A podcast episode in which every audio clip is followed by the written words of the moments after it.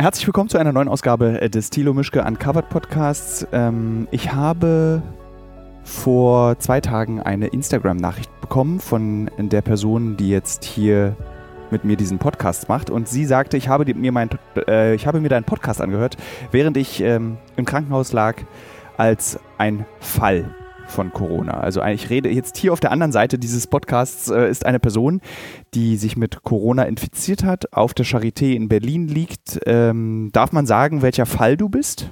Die Nummer? Ja, aber also ich liege gar nicht auf der Charité.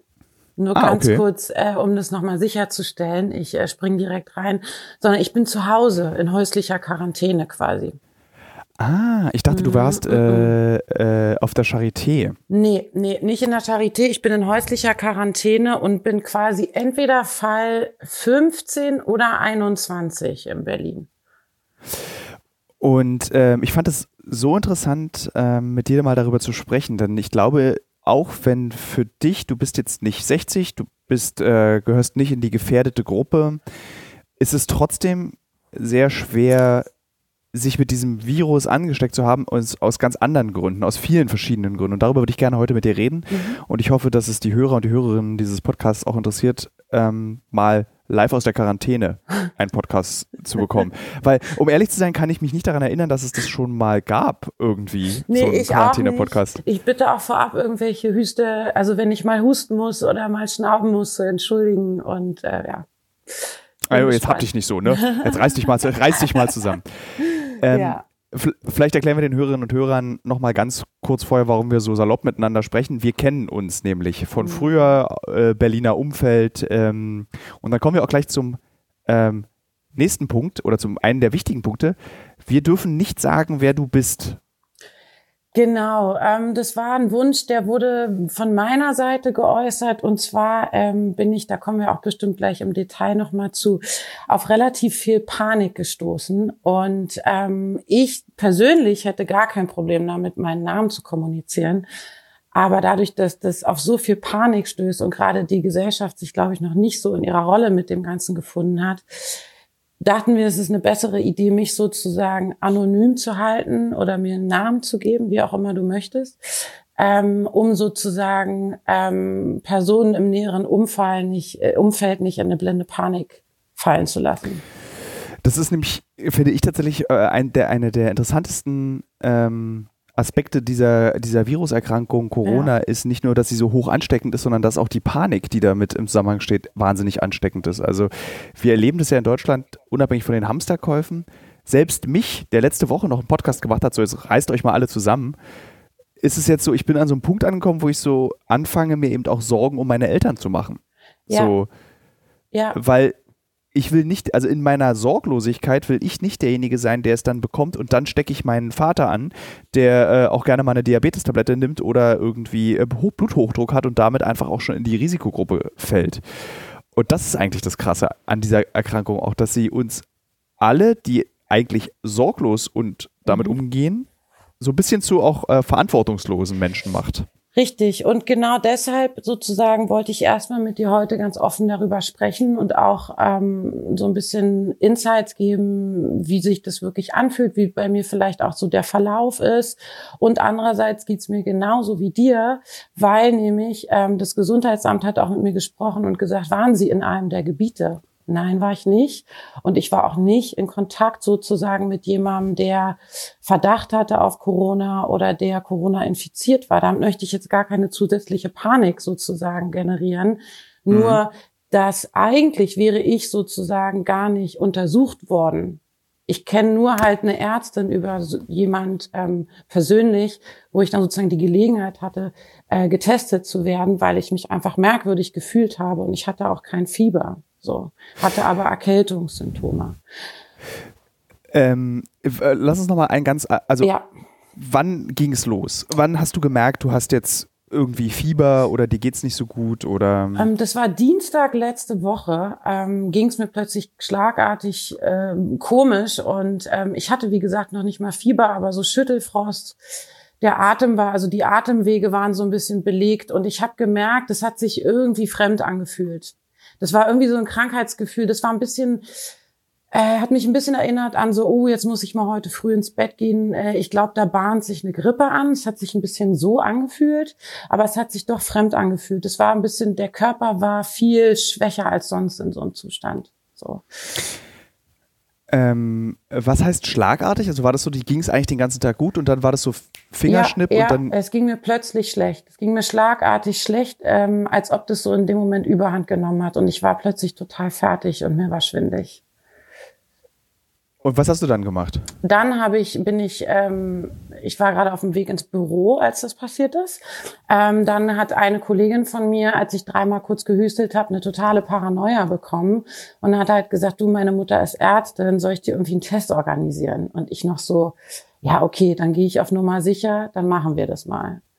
Und dann bin ich danach ähm, fast direkt nach Hause und am Freitag, war bis Freitag auch zum Glück zu Hause, weil ich irgendwie aufs Nummer sicher gehen wollte. Und Freitag habe ich morgens den Anruf bekommen, dass ich positiv bin. Aber das ist ja schon sehr verantwortungsvolles Verhalten. Also, dass du auch gesagt hast, ich bleibe jetzt mal zu Hause. Hast du dann in dem Moment schon gedacht, ich, es könnte sein, dass ich das habe, weil sich das so fremd anfühlt? Ja, ja.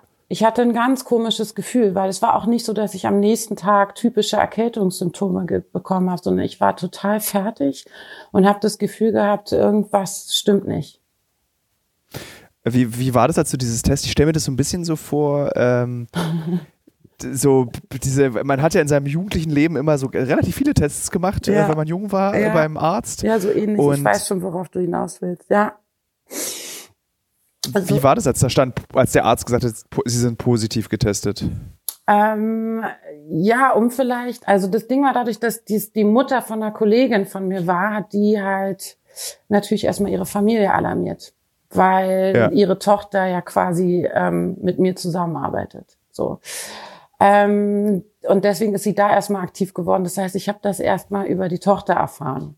Weil das okay. läuft nämlich so, dass der Befund an das Gesundheitsamt geschickt wird und das dann sozusagen an das Gesundheitsamt weitergeleitet wird, was für dich zuständig ist in dem Bezirk, wo du wohnst. Das wird sozusagen bezirksabhängig ähm, ja. behandelt. Aber dies ist nicht angekommen, der Befund.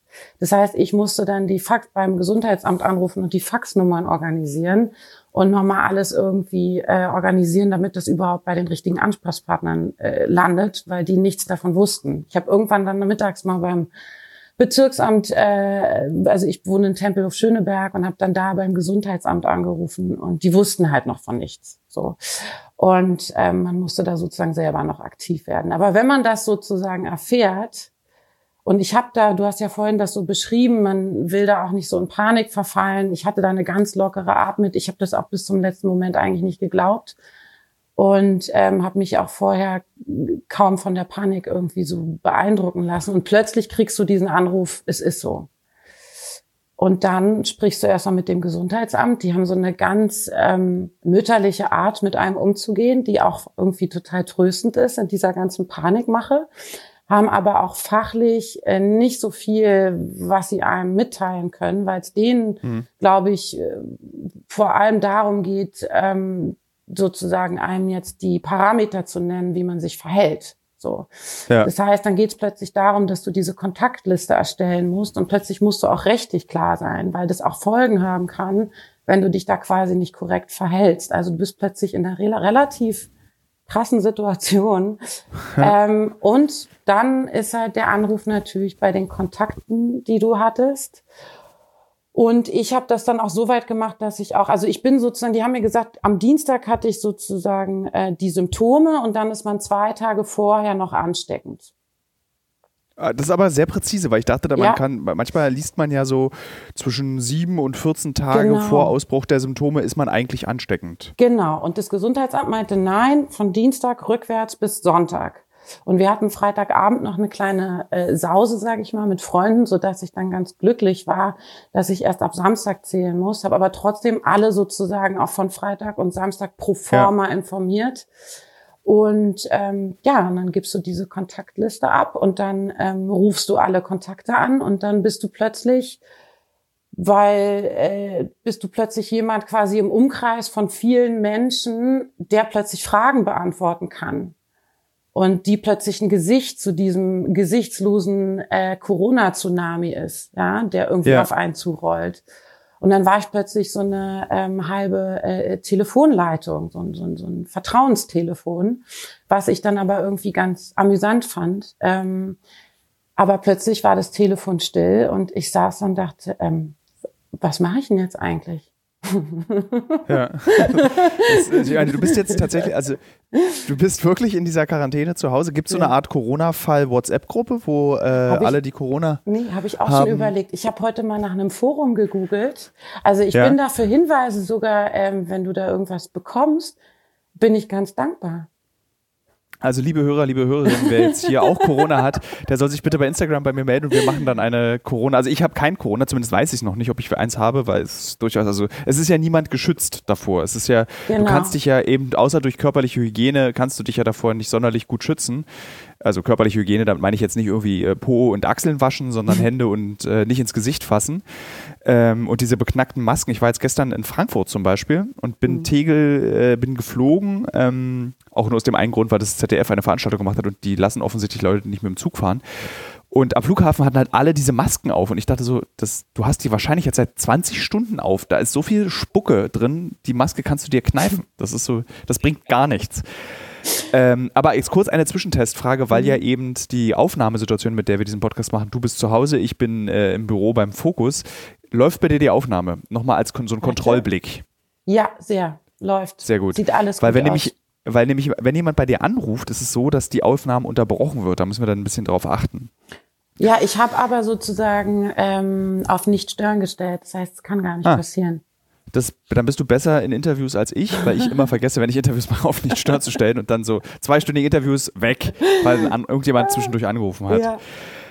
Ähm, ähm, zurück zu der Quarantäne. Also dann hattest du dieses, dieses, äh, diese Anrufe, dann haben sich wahrscheinlich sehr viele Leute in deinem Umfeld sind in Panik ausgebrochen. Ja, ja, wahnsinnig. Wie also, war diese, wie war diese Panik? Wie sind die Leute damit umgegangen? Weil du willst ja auch, also das, du willst ja auch nicht dann also man kann dir ja auch nicht die Schuld daran geben. So, ja. Du hast das Corona in unser Dorf gebracht. Ja, aber du fühlst ähm, dich so. Also ich, ich, das wird wahrscheinlich, vielleicht ist das auch ein persönliches Problem von mir, aber du bringst quasi, ähm, du weißt, bevor, also bevor du wählst, weißt du, was du auslöst. Und du bist plötzlich das Epizentrum von ganz viel Chaos und ganz viel Unruhe. Ähm, ungewollt natürlich. Ähm, und das Einzige, was du tun kannst, ist natürlich so weit wie möglich für Klarheit und für Aufklärung sorgen, soweit du kannst und darfst. Und einfach da zu sein bei Fragen. Aber es hatte wirklich teilweise skurrile Ausmaße. Mich haben Leute angerufen, äh, mit denen ich irgendwie fünf Minuten geredet habe und gefragt, ob sie heute Abend auf den Geburtstag gehen können und so. Ja.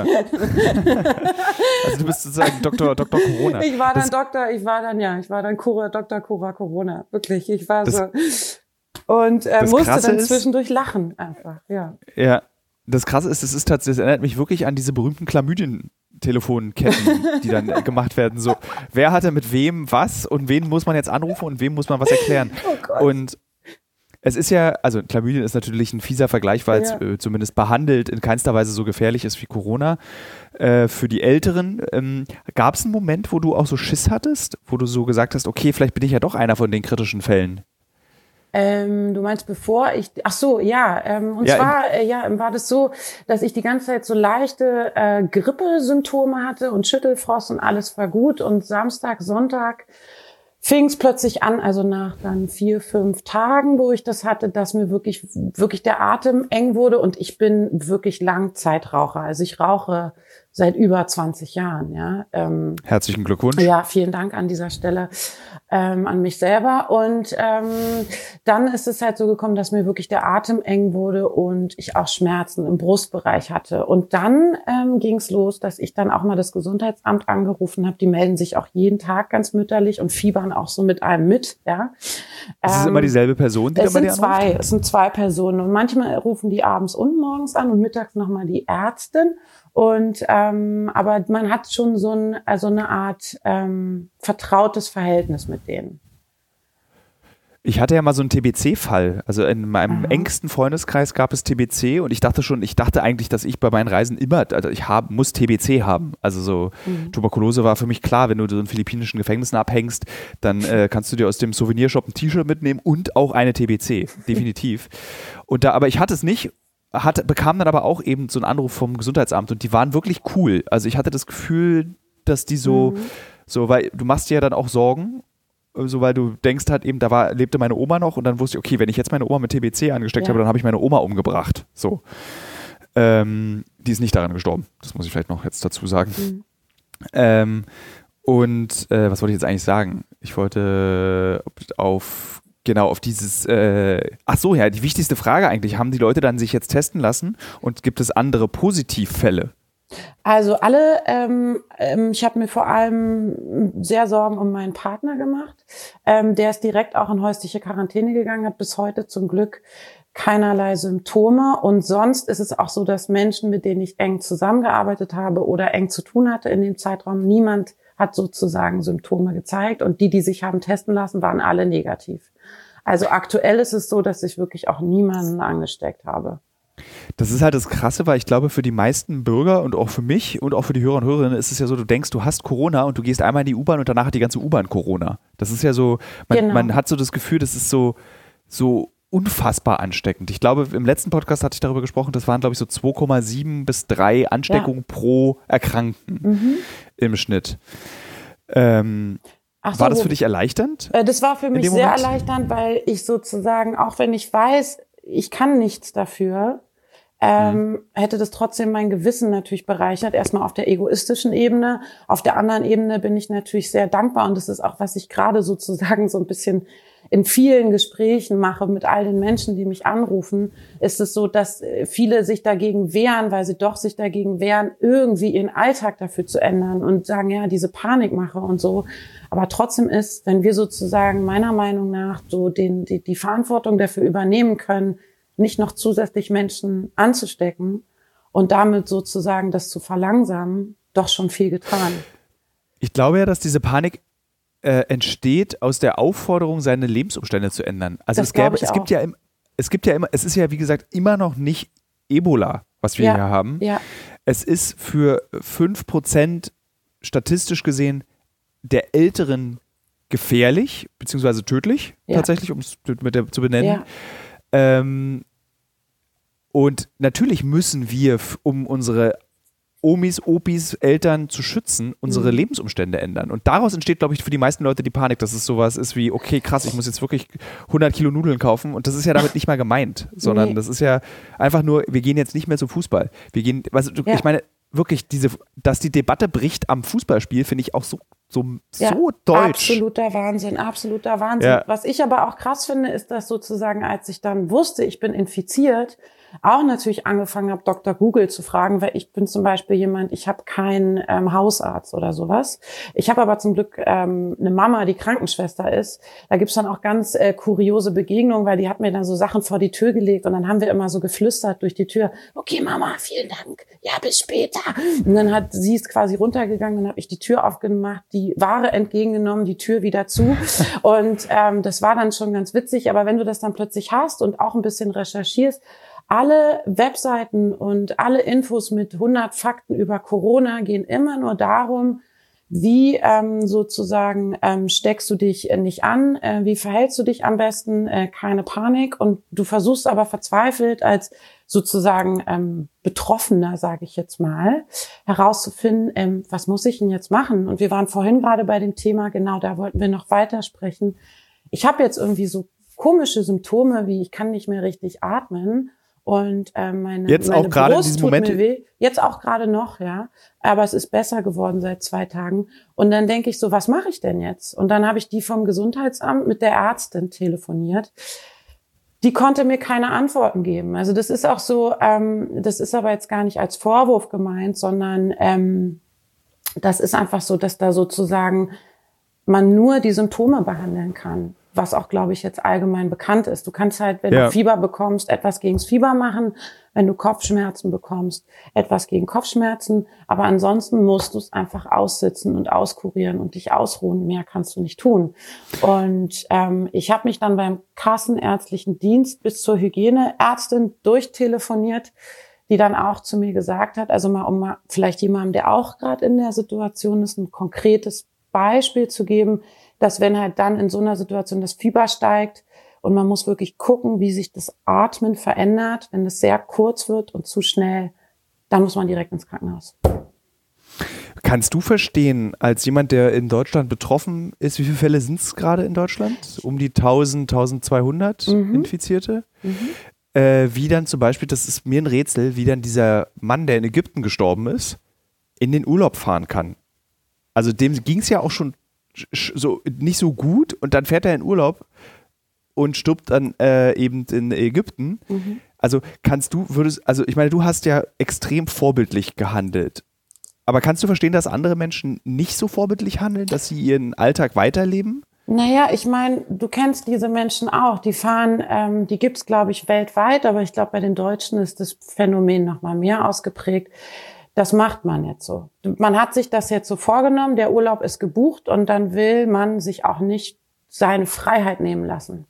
Ja, und ähm, zieht das dann einfach durch, weil man, glaube ich, auch davon ausgeht, weil das Unglück oft auch sehr weit weg ist. Mir wird das schon nicht passieren. Ich habe diesen Gedanken auch interessanterweise. Also so, ich denke, also ich habe so eine, weiß ich nicht, so ich eine hatte den auch. ja, okay. Ich hatte den auch. Ich hatte und ich habe das auch ähm, sozusagen nicht ernst genommen, richtig. Also was heißt nicht ernst genommen, sondern ich dachte, ach mir passiert das schon nicht. Ich verhalte mich jetzt einfach normal weiter, bis es nicht mehr geht. Konnte man dieses Puzzle eigentlich schließen, wo du es her hast? Also ich meine, oder mhm. läuft jetzt jemand rum, der Corona hat und es nicht weiß? Genau. Also es ist wirklich so, ich habe weder eine Kontaktperson gehabt, noch ähm, war ich in einem der Gebiete. Und ähm, was ich aber in meinem Umfeld, ich habe dann ganz viel mit Menschen telefoniert und alle in meinem Umfeld, die eine Grippe hatten, mit denen ich zu tun habe, und das ist auch ein interessanter Side-Effekt, haben von ihren Ärzten, die haben ihre Ärzte gefragt, soll ich einen Test machen? Und die Ärzte haben gesagt, nein, das brauchen sie nicht. Sie waren ja nicht im Risikogebiet. Ich habe so ein hm. bisschen die Befürchtung, dass Ärzte Angst haben, auch dass ein Corona-Fall bei ihnen sein könnte. Oder halt die Aufklärung war in dem Moment halt noch nicht so weit, dass Ärzte gesagt haben, ja, okay, weil es ist ja auch ein wirtschaftlicher Faktor. Weil du musst ja dann quasi deine Praxis wahrscheinlich erstmal schließen, bis du selber einen Test gemacht hast, dass du negativ bist. Ja. Ich meine, das Lustige ist, es klingt so, als wäre das alles Wochen her, aber das ist, wir reden hier von letzter Woche. Von, von vor Tagen. Das ist eine Entwicklung ja. von Tagen. Das ist der absolute Wahnsinn. Ja. Wie ist so eine Quarantäne? Lass, bevor du antwortest, ich, hab, ja. Äh, ich muss leider zugeben, ich habe so eine recht gemütliche Vorstellung von einer Quarantäne. Mhm. So dieses so, es gab dann auch, als, als vor zwei Tagen diese ersten Überlegungen laut wurden, ob man in Deutschland die Schulen schließt, ob man sozusagen dieses äh, Land einmal auf äh, off stellt, damit mhm. sich diese Infektion nicht weiter ausbreitet. Und in meinem Kopf war das eine außerordentlich gemütliche Überlegung. Ja. Als jemand, der nicht betroffen ist. Ja. Aber wie ist es, wie ist dann, wenn du jetzt weißt, du musst jetzt noch, wie lange, wie lange bist du jetzt noch in der Quarantäne? Ähm, bis zum 15. Und dann werde ich zweimal getestet und dann da werde ich entlassen, wenn alles gut ist. Also zweimal innerhalb von 24 Stunden bis zum 15. Genau, 15. März. Hm. Das geht ja, das sind noch vier Tage. Ja, finde ich auch. Wir haben März, ja. Das ist, das ist aus. Aber wie, wie, wie ist das, wenn, also darfst du rausgehen oder musst nee. du richtig in der Wohnung bleiben? Ich muss in der Wohnung bleiben. Ich darf noch nicht mal zum Briefkasten sozusagen. Also deswegen fällt einem einerseits schon ähm, die Decke auf dem Kopf und andererseits, und das ist auch noch eine Sache, die ich auf jeden Fall heute nochmal ansprechen wollte. Bei dir ist es ja so, dass ähm, gerade dadurch, dass das, dieser Virus die Atemwege betrifft ähm, und das auch ein Bereich ist, der sozusagen bei sag ich mal, Angst und Panikgefühlen mhm. be betroffen ist, muss man ganz stark darauf achten, dass man eben nicht ähm, in Panik gerät und Angst hat, weil das den Gesundheitszustand beeinflussen kann. Das heißt, ich musste wirklich auch ein bisschen ähm, das Internet vermeiden, weil ähm, dann doch irgendwie hier und da ähm, Schlagzeilen oder äh, Kommentare kamen, die einen dann doch aus dieser Ruhe rausgebracht haben. Das heißt, ich mache so ein bisschen beruhigende Aktivitäten. Also ähm, ich habe angefangen zu puzzeln zum Beispiel und höre dabei. Das ist das Beste. Ich ähm, liebe Puzzeln. Ich auch und es ist beruhigt unglaublich. Ich habe mir gerade auch schon Neues bestellt, was ähm, vor meine Tür gestellt wird heute Abend wieder von einem geheimen Helfer. Das heißt, ähm, ähm, ich mache beruhigende Sachen, die sozusagen für den Kopf gut sind und versuche mich einfach in der Zeit ehrlich gesagt weiterzubilden, ähm, die Zeit zu nutzen. Und es ist wirklich auch ein bisschen gemütlich. Also ich kann das nur ähm, bestätigen. solange man halt das schafft, ähm, ruhig zu bleiben und solange man natürlich nicht wirklich ernsthaft krank wird. Ähm, und dann, also was heißt ernsthaft krank, aber so krank, dass man quasi in die Isolation muss, ins Krankenhaus. Weil das, das Gesundheitsamt wollte mich vorgestern eigentlich ins Krankenhaus stecken. Ähm, deswegen habe ich mich dann wirklich nochmal durchtelefoniert, ähm, um einfach sicher zu gehen. Und das heißt dann wirklich Isolation. Und solange man das nicht machen muss, ist häusliche Quarantäne, kann man sich das auch echt irgendwie ähm, annähernd gemütlich machen, soweit es geht. Hast du vom Gesundheitsamt mehr bekommen als nur Anrufe und, oder haben die dir auch eine Kiste mit Desinfektionsmittel und ich meine, was ist denn, wenn du jetzt zum Beispiel jetzt einen Notfall hast? So wie, also. Dann kommt, dann muss man den Notarzt anrufen. Das haben die mir auch gesagt. Ähm, die so, ja, wenn sie sich schlechter fühlen, dann rufen sie die 112 an. Und ich war auch so, okay. Ähm, ja, dann muss man der 112 sagen, dass man halt ähm, positiv ist und die kommen dann in, ähm, weiß ich nicht, in so dementsprechenden Schutzequipment wahrscheinlich und die testen mich auch hier zu Hause dann abschließend und müssen dann wahrscheinlich dementsprechende Vorkehrungen treffen. Und du musst aufräumen. So nach 14 oh, ja, Tagen Quarantäne. Stimmt. Oh Gott, Caveman.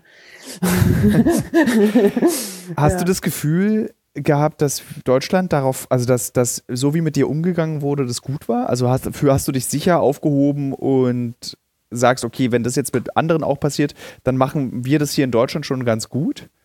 Oder würdest du sagen, es gibt an den und den und den Stellen noch Verbesserungsvorschläge?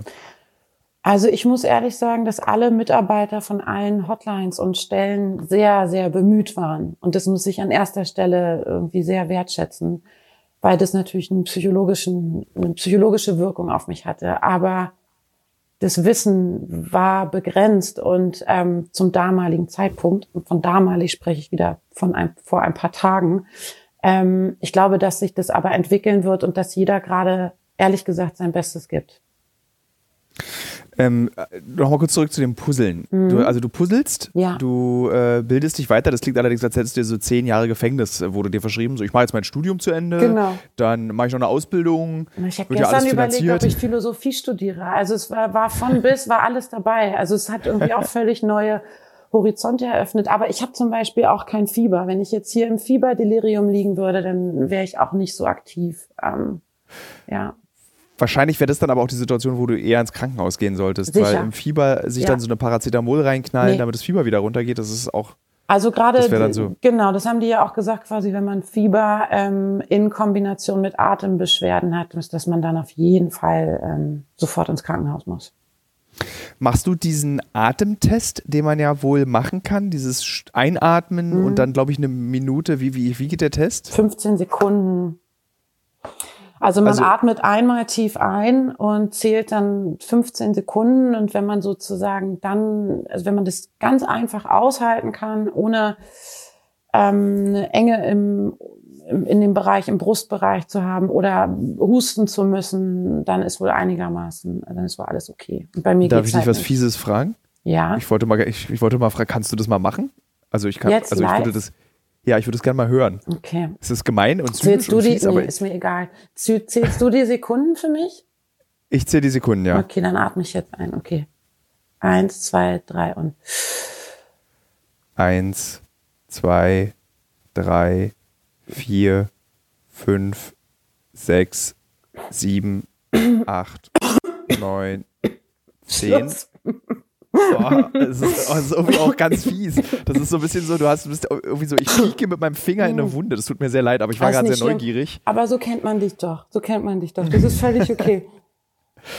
äh, ah, ist krass. Mhm. Also ich, ich, äh, äh ich finde es gerade sehr interessant, mit dir darüber zu reden, wie dieses so, weil das ist ja wirklich, das ist ja, äh, ob tatsächlich islamistischer Kämpfer, äh, Neonazi oder radikaler irgendwas oder Corona-Erkrankter, es ist immer halt so ein Begriff, wie du am Anfang ja. schon gesagt hast. Und das ist keine Person, die sich dahinter verbirgt. Jetzt aber mal mit jemandem zu sprechen, der, oh, jetzt habe ich mich gerade verschluckt, der, ähm, der dir davon erzählen kann, wie das ja. eben, was es mit einem macht und dass man zum Superpuzzler wird, wenn es einem eben nicht schlecht geht. Also man ja. muss auch immer noch mal betonen, dass es Leuten dass es viele Leute gibt, auch denen es nicht gut damit gibt, die eben genau. jetzt auf den Intensivstationen liegen und die nicht puzzeln können. Ja. Aber über den hätte ich auch nicht sprechen können. Ja.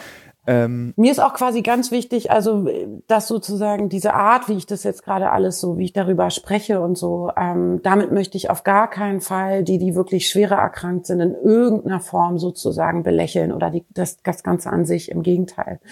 Ähm, das wäre mir nochmal ganz wichtig, das zu sagen. Mir ist noch ein anderer Punkt aufgefallen an der ganzen Geschichte, die ich gestern erfahren habe, dass du sozusagen, wenn so eine Art, äh, es heißt ja nicht Epidemie, sondern, oder wir haben noch keine, wie ist der fachliche Ausdruck nochmal? Pandemie, Pandemie ist, glaube ich, das Riesenvieh und eine Epidemie, Epidemie haben wir schon. Haben wir schon. Pandemie ist dann der nächste Schritt, der noch nicht ausgesprochen ist, ne, glaube ich. Genau. Aber es ist de facto, glaube ich, schon so weit, das ist ja, dass es auf der ganzen Welt eigentlich ausbricht und genau. ich glaube, ähm, den, den, Haken auf der Pandemieliste können wir eigentlich setzen. Können wir eigentlich machen, genau.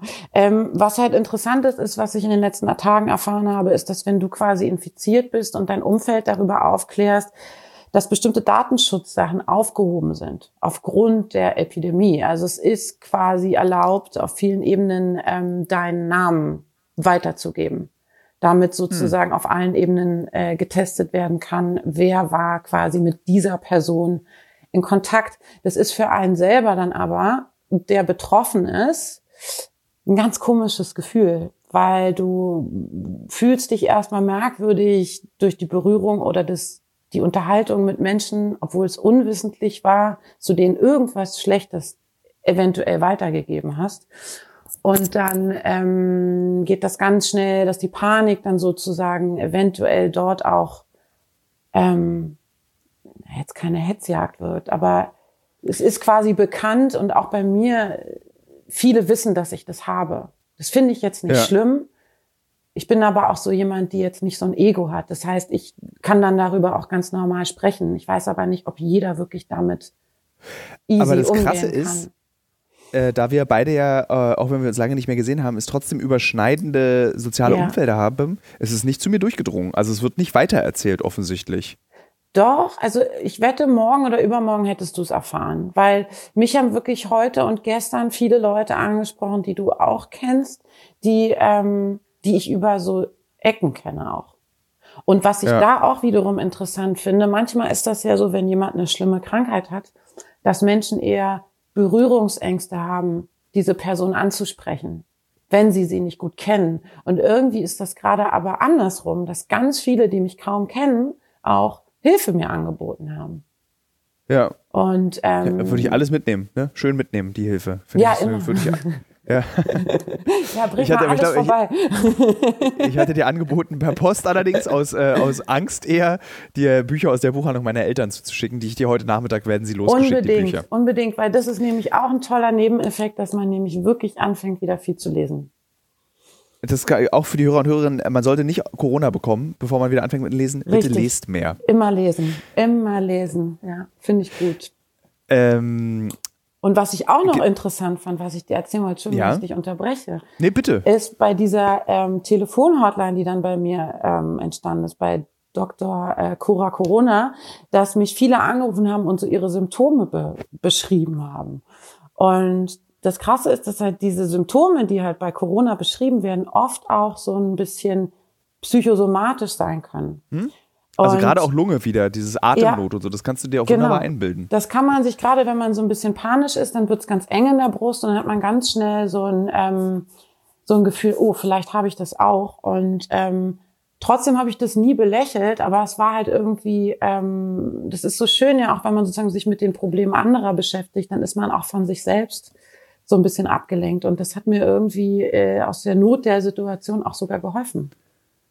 Was ich, ich habe gerade, während du erzählt hast, äh, habe ich nochmal so die Tage ein bisschen zurückgerechnet. Mhm. Wenn du sagst, dass du am 15. März rauskommst, das ist in vier Tagen, das ist also Sonntag. Ja. Ähm, aber letzte Woche Sonntag hast du erst den, wurdest du als positiv getippt. Nee, wann war, wann Freitag. hast du das Ergebnis? Freitag. Freitag, aber das, sind es dann schon 14 Tage? Und Dienstag hatte ich die Symptome ja. Und seit Sonntag war ich ansteckend. Das heißt, das sind ab dem Tag, an dem ich infektiös bin, sagt man das so? Zwei ja. Wochen. Okay. Und dann wirst du ja auch nochmal getestet. Also sie und lassen dich ja dann aus der Quarantäne nicht raus, wenn du nicht den Test als genau, negativ bestanden genau. hast. Die kommen dann wahrscheinlich am Freitag oder Samstag zu mir, ähm, testen mich und dann machen die nochmal innerhalb von 24 Stunden einen zweiten Test. Und nur wenn beide negativ sind, werde ich wieder entlassen. Und was machst du dann als erstes? Äh, nee, Moment, bevor wir darüber reden. Äh, mhm. Dein Partner, mhm. wie waren das, wie waren die Situation, als du deinem Partner gesagt hast, du ähm, Robert, nenne ich ihn jetzt einfach mal, ja. äh, ich bin äh, Corona-positiv. Sagt man eigentlich auch, sagt man Corona-positiv? Das klingt so Ja, wie also die ist- Assozi Ja, das Ja. ist so ein bisschen, als ob man anruft und sagt jetzt mal ganz böse, ich habe AIDS, ne? Weil man ruft Ja. halt an und sagt, du, ich bin positiv, ne? Also so ist ja auch die Formulierung, was ja einen ganz komischen Beigeschmack hat. Ähm, der hat zum Glück sehr entspannt reagiert und hat auch bis jetzt keine Symptome zum Glück. Lebt ihr zusammen? Nee, wir leben getrennt, ähm, sozusagen jeder in seiner Wohnung. Und wir haben uns aber sozusagen nach Dienstag äh, einmal gesehen, glaube ich. Das heißt, ähm, ja. Und ähm, der hat aber bis jetzt keine Symptome und ähm, ist auch zwei Wochen in Quarantäne zu Hause. Hat er das selbst entschieden oder hat da auch das Gesundheitsamt gesagt, nee, tut uns leid, äh, bei Küssen und partnerschaftlicher Nähe müssen Sie jetzt einfach schon mal, ohne dass Sie auch Symptome zeigen, in die Quarantäne?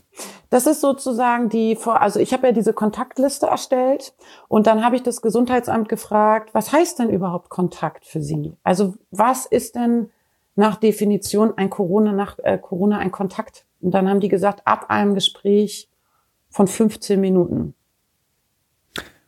Das ist interessant. Mhm. Das ist, glaube ich, auch daraus kannst du ja rückschließend etwas sagen über die Ansteckung und über die eigene Gefährdung. Also Genau. Und äh, Corona ist die Krankheit der Berührung. Smalltalker. Und Berührung. Ja. Also das ist eine, das sind so die Definitionen. Und dann, ähm, ich habe äh, in den zwei, also Sonntag, Montag und den halben Dienstag gehst du dann plötzlich deinen ganzen Tagesablauf durch, den man ja manchmal mehr und manchmal weniger belo- äh, bewusst durchlebt. Und die Kontakte, die ich da quasi angefasst habe oder mit denen ich länger als 15 Minuten gesprochen habe, habe ich dann in diese Liste gepackt. Und die wurden alle vom Gesundheitsamt angerufen und ähm, informiert und dann wurde von Fall zu Fall entschieden, wie sie sich verhalten. Manche haben gesagt, ich habe äh, die Person nur auf dem Flur äh, kurz getroffen oder ich habe mit ihr nur kurz gesprochen und dann haben, sind die da wirklich ins Detail gegangen und haben dann dementsprechend der Person gesagt, wie sie sich zu verhalten hat. Das ist wirklich sehr interessant, Mhm. weil, ähm, weil wo wir auch nochmal in die Mitte des Gesprächs rutschen, man geht ja davon aus, dass du eigentlich sofort alle ansteckst. So, obwohl es Quatsch ist, aber man geht davon aus, dass es halt einfach so durch diese Zahlen, die man auch immer, Mhm. immer wieder serviert bekommt, die ja im Vergleich, im Kontext der Menschheit ja immer noch eigentlich wenig Mhm. Infektionen sind. Also so, wir sind jetzt so bei knapp über 100.000, glaube ich. Und wenn du überlegst, bei siebeneinhalb oder fast acht Milliarden Menschen ist das halt so, Ja, ja, okay. ja. Ähm, äh, und äh, sch- dein, dein Freund ist der dann, macht der dann, hat er jetzt auch wieder ange, hat er angefangen zu lesen und zu puzzeln oder spielt der Videospiele oder äh, habt ihr Skype die ganze Zeit laufen? Der malt. beide haben Der malt Ah. und liest. Ja, der hat jetzt angefangen zu malen. Und ähm, wir machen, ähm, ja, wir, wir, wir erzählen uns dann jeden Tag äh, völlig aufgeregt, was wir heute, was morgen heute ist Lesetag, morgen ist Filmtag und ähm, sind da halt, äh, zum Glück gibt's Internet, äh, wunderbar verbunden und teilen halt unsere Hobbys, was wir heute alles so machen. Das ist voll süß. das ist total süß. So, wir gucken heute Basic Instinct auf dem Genau, oder Corona TV. irg- Irgendwas Neues ist online etc. Das ist ganz spannend.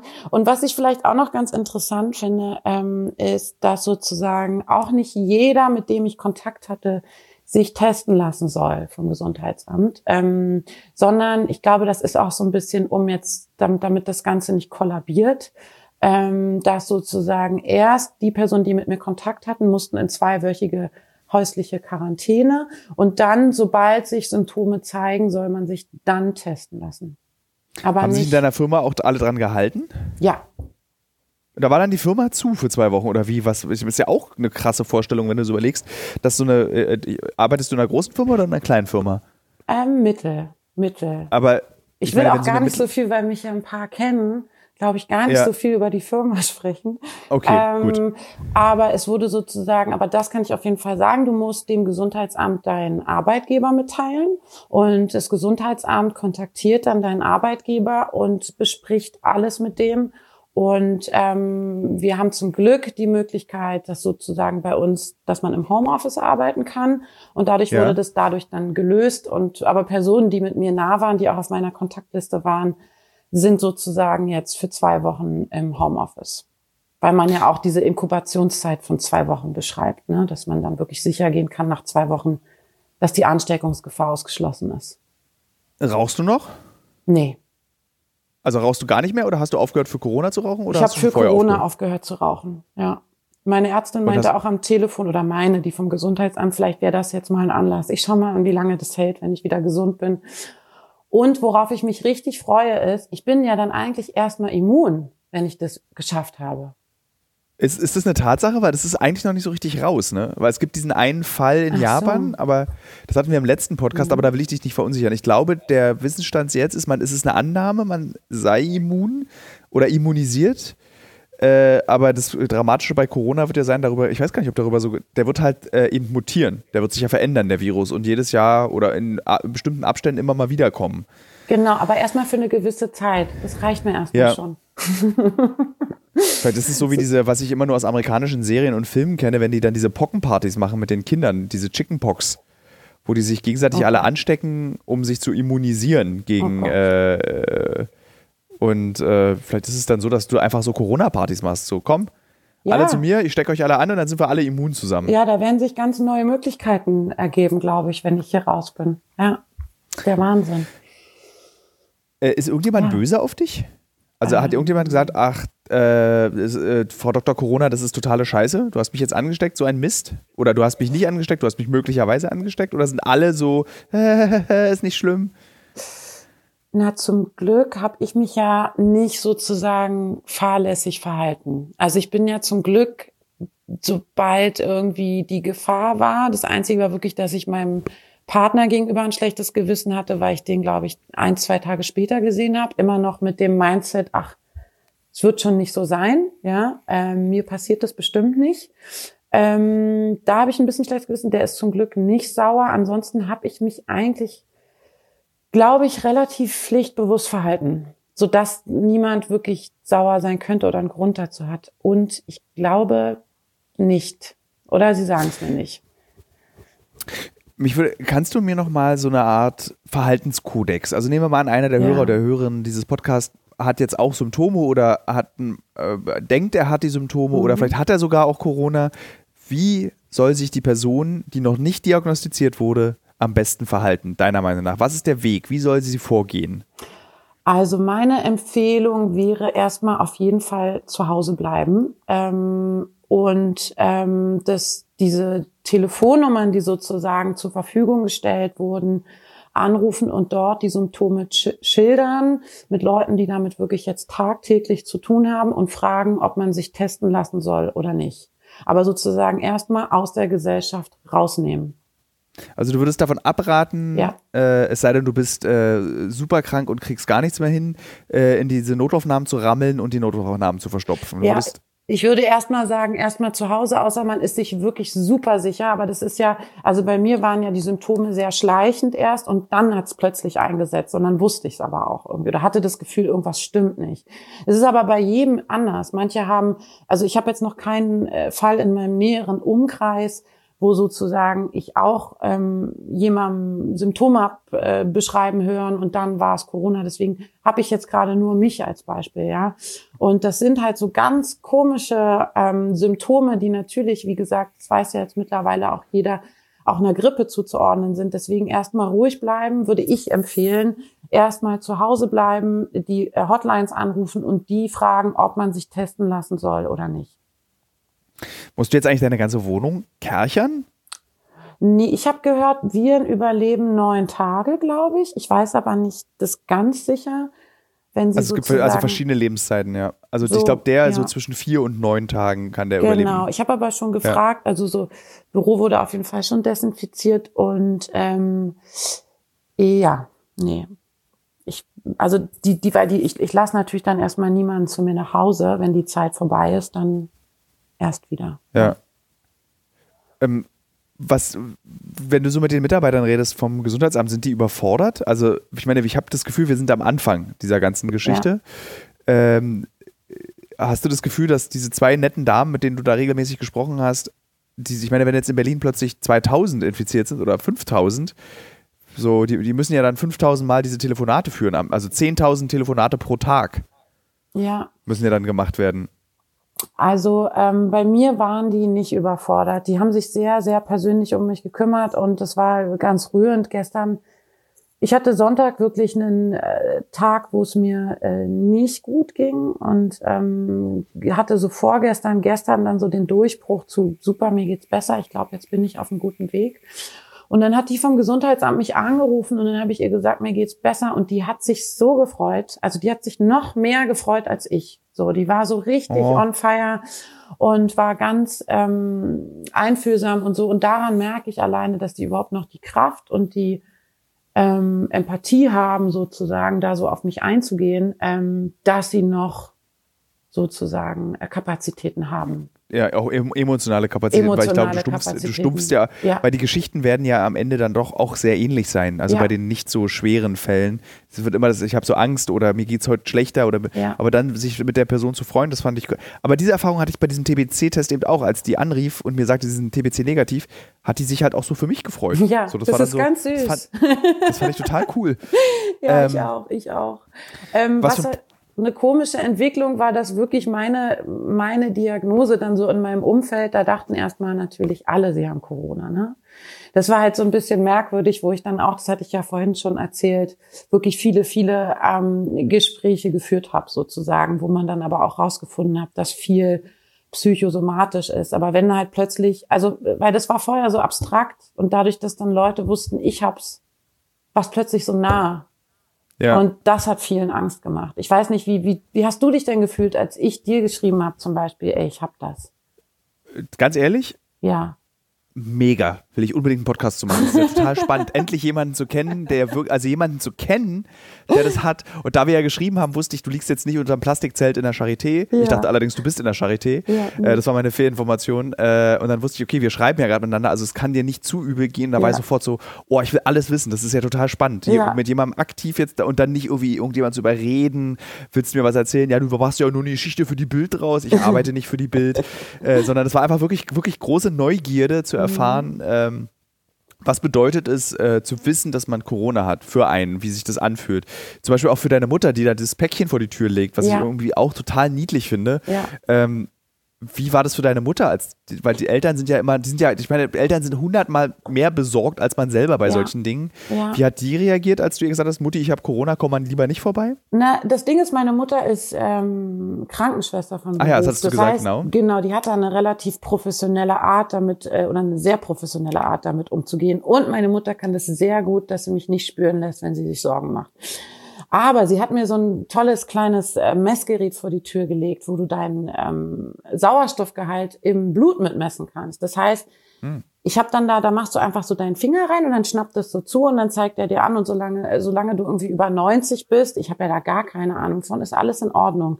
Und es hat so eine ganz beruhigende Wirkung auf mich gemacht und ich habe das dann, glaube ich, alle halbe Stunde gemacht. Und dann hat sie mich auch irgendwann halt ausgelacht und meinte, das musst du nicht so oft machen. Ich sage, Mama, das tut einfach irgendwie gut. Ähm, ich liebe dieses Gerät. Ich bin ein großer Fan von diesem Gerät, weil es zeigt ja auch deinen Puls gleichzeitig ja, an. Ach, du kennst das. Es ist ja, großartig. Natürlich. Ich will das ich auch behalten. Das ist ein ganz tolles Gerät. Ja, ich gebe dir das, glaube ich, nicht äh, mehr wieder äh, in der nächsten, äh, in, in, einer Uhr, die äh, total nerdig ist und ähm, eigentlich nur Kloppis haben, nämlich ja. diese Apple-Uhr, die ich jetzt nicht nennen will, die hat in der nächsten Version ein äh, Blutsauerstoffmessgerät mit Nein. eingebaut. Und das finde ich so toll. Ja. Ich finde diesen Wert so interessant. Ich, ich finde auch. das so, so äh, wann hat man wie viel und ich bin wirklich ein großer Fan von dieser Zahl, weil die so viel ich aussagt, auch. weil du, du kannst davon auch echt viel ablesen, weil wenn der Wert gering ist, geht es dir halt auch einfach scheiße.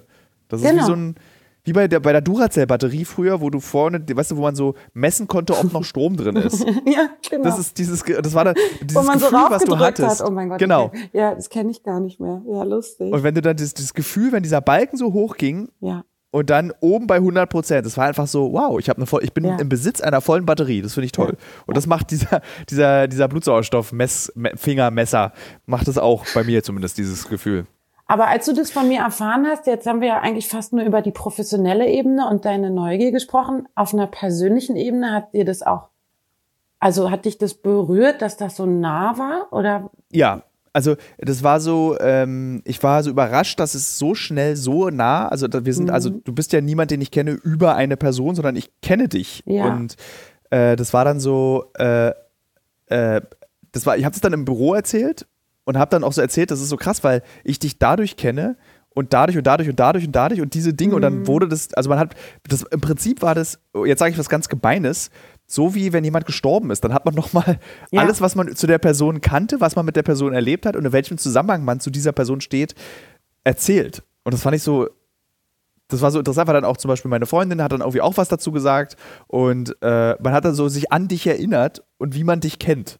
Aus den kurzen, oh äh, also sie natürlich, ich glaube, einmal habt ihr euch gesehen oder anderthalb Mal und ja. ich dann so aus irgendwie von ganz früher und warum und äh, über die, ich kann leider überhaupt die ganzen Zusammenhänge nicht erzählen. Ich würde sie so gerne erzählen, weil es eigentlich auch irgendwie lustig ist, aber ja. ich möchte es nicht erzählen, um deine Persönlichkeit auch zu schützen. Ja, ähm, und äh, aber so, ich, ich habe mir äh, Sorgen habe ich mir zum Beispiel keine um dich gemacht, weil ich einfach wusste, du bist nicht in diesem Alter und du würdest mir nicht schreiben, wenn es dir wirklich dreckig gehen würde.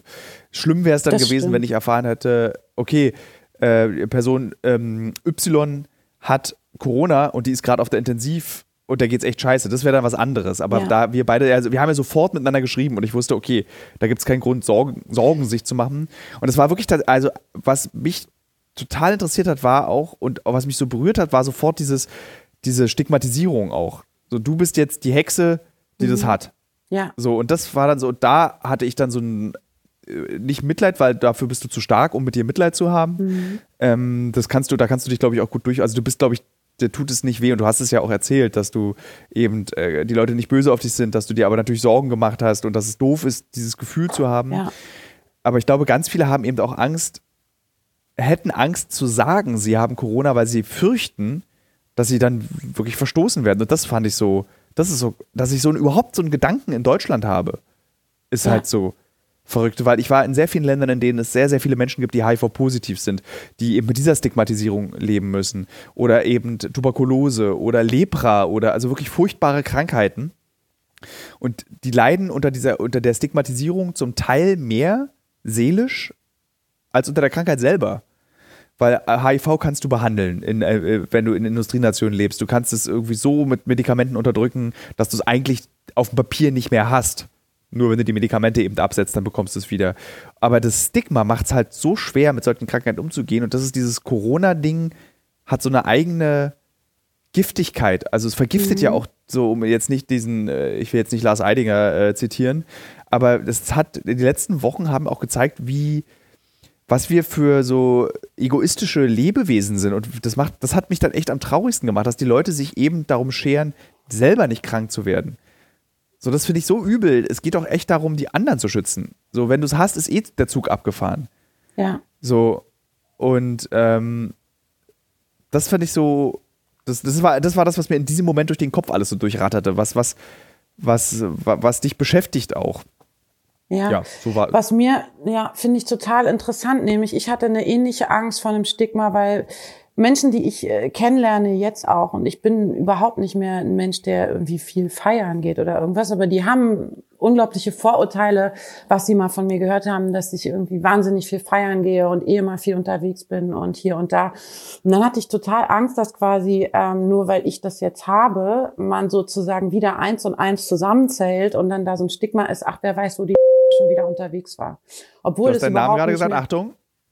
Hm? Du hast gerade deinen Namen gesagt. Äh, liebe Samira, Oh, shit. ist nicht so schlimm. Es ist nicht so schlimm. Äh, es gibt, es gibt, ja, ist genau. Liebe Samira, äh, die Hörer und Hörerinnen kennen sie schon. Sie hat manchmal die, also sie macht diese Podcasts ja immer hübsch. Bitte piepe doch den Namen, der gerade gesagt wurde. Und es hat sich eine Hörerin gewünscht, dass du ein angenehmeres Piepgeräusch wählst, weil das Piepgeräusch, was du wohl in der Vergangenheit genutzt hast, zu streng war und die Leute immer erschrocken hat, wenn sie den Podcast gehört haben. Also bitte streiche doch mit einem Piep den Namen, den wir gerade eben gehört haben, weil wir nämlich tatsächlich äh, nicht schneiden. Also der Hörer und die Hörerin hören jetzt auch ja. das, was ich gerade gesagt habe. Ich finde das viel cooler, ja, als es so zu, ja. zu basteln und so. Ähm, ja, das ist doch also genau, dieses Stigma. Stigma, genau, dass ich direkt ja. das Gefühl hatte, ah, ähm, jetzt kommen wieder quasi so äh, Klischee-Annahmen über, weiß ich nicht, was man so über die Person erzählt und dann so, ach, wer weiß, wo die wieder war. Ähm, ist ja klar, dass genau die Corona bekommt, ne? obwohl das halt überhaupt nicht der Realität entspricht. Also deswegen muss ich sagen, da hatte ich schon Angst, dass nur, weil ich das jetzt habe, ähm, äh, sozusagen schon auch so gesprochen wird. Das weiß ich nicht. Wenn, dann wird das natürlich nicht offen passieren.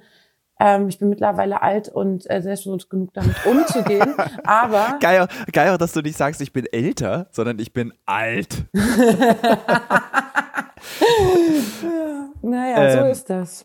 Warst du zufälligerweise in der Trompete letzte Nee, Woche? wurde ich aber gefragt vom Gesundheitsamt, ob ich im John Reed war und in der Trompete. Und nee, war ich nicht. Ich, ja.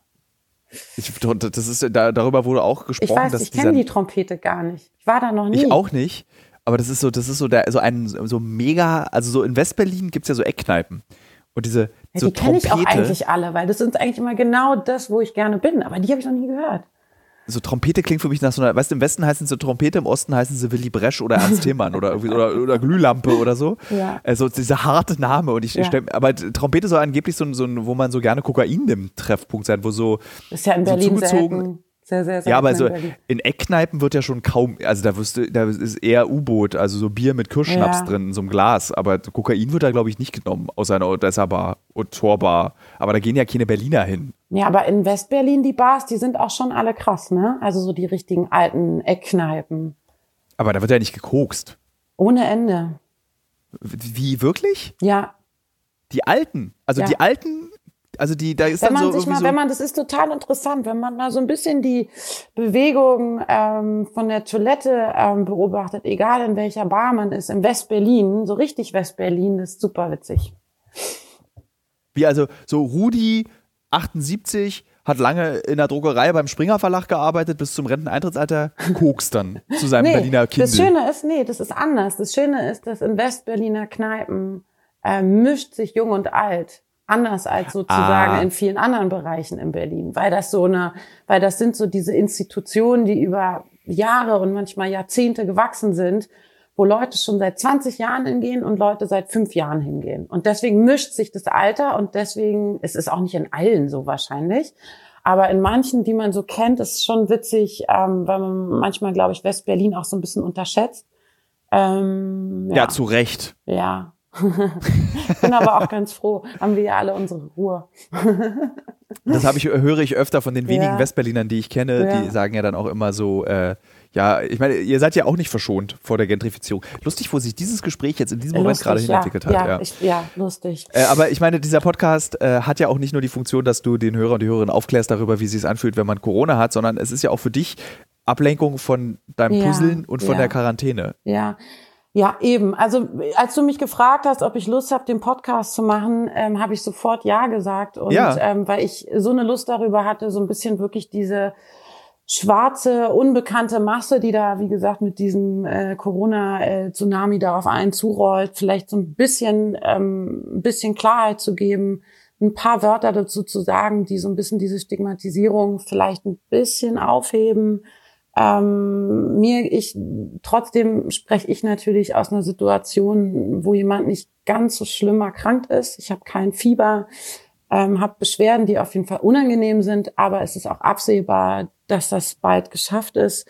Ähm, und ich habe wirklich, und das, ich will jetzt gar nicht so einen moralischen Appell eigentlich machen, aber ich habe viel gelesen in den letzten Tagen und gerade als jemand, der auch wirklich einfach damit sozusagen davon betroffen ist, möchte ich wirklich nochmal so ein bisschen appellieren, dass man nicht die Augen zumacht, sondern einfach wach und ähm, achtsam mit der so Situation umgeht, ohne aber in Panik zu verfallen. Einfach aus Respekt unserer Mitmenschen gegenüber und gerade den alten Menschen gegenüber, die du erwähnst, auch.